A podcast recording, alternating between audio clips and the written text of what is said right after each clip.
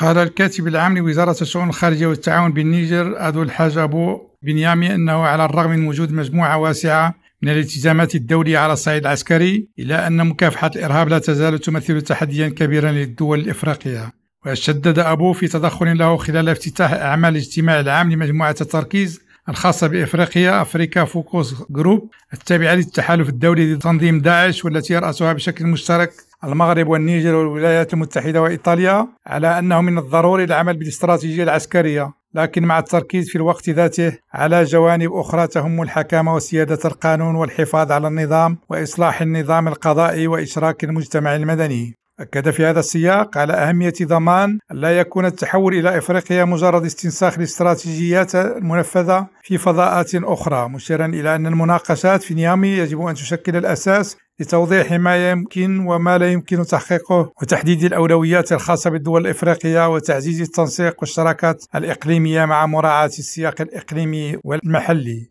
قال أبو إن مجموعة العمل الإفريقية تنطلق من الاعتراف بأن عمل التحالف يجب أن يستفيد من آليات مخصصة للتشاور والتحليل بخصوص فروع داعش في إفريقيا. وأكد أن الأمر يستند إلى مدى التزام الأعضاء والدول الشريكة بالاحترام الكامل للقانون الدولي والعمل بتنسيق وثيق مع المبادرات الحالية مثل التحالف الدولي من أجل منطقة الساحل والمنتدى العالمي لمكافحة الإرهاب فضلا عن مبادرات المجموعة الاقتصادية لدول غرب إفريقيا ومجموعة التنمية لجنوب إفريقيا والمجموعة الاقتصادية لدول وسط إفريقيا في إطار مقاربة شمولية لتفادي تداخل الجهود. كلينا عبد الكريم ريم راديو دكار